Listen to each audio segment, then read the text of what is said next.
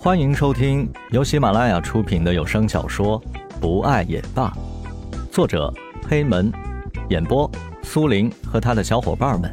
欢迎收藏订阅。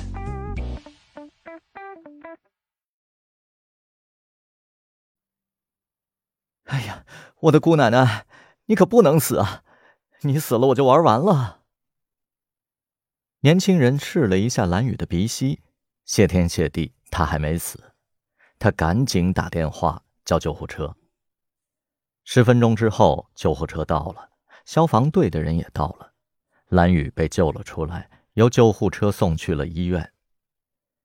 年轻人在蓝雨侧翻的车上找到了蓝雨的手机，打开联系人，发现第一个联系人写着石龙。年轻人神色忐忑，最终还是拨通了电话。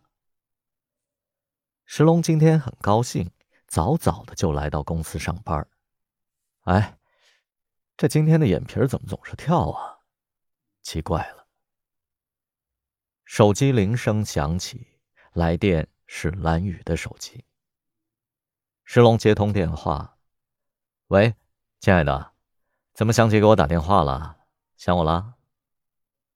啊，那个，对不起，先生。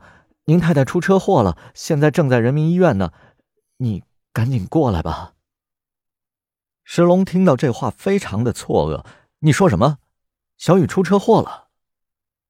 他觉得头有点晕。石龙扶住办公桌的边缘，坐在了椅子上。石龙，你怎么了呀？没事吧？旁边的女同事看到情况不对，上来询问。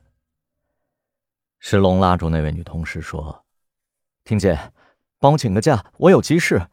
你帮我和经理说说，一会儿的会我不参加了。就这样。”石龙说着就跑出了办公室的大门。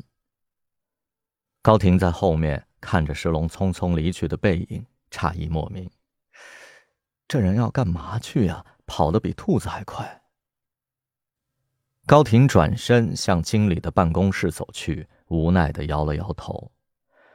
为什么总是自己跑腿啊？命苦的孩子。石龙到了车库，取来了车，快速的开向了人民医院。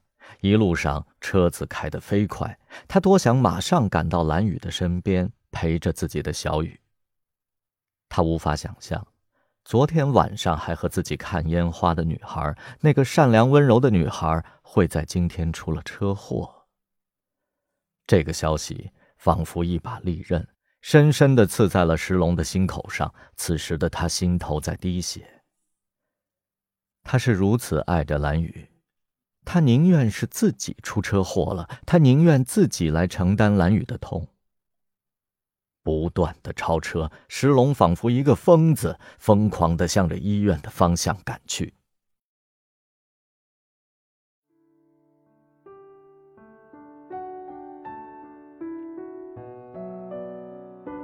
本集播讲完毕，感谢您的收听，我们下集再见。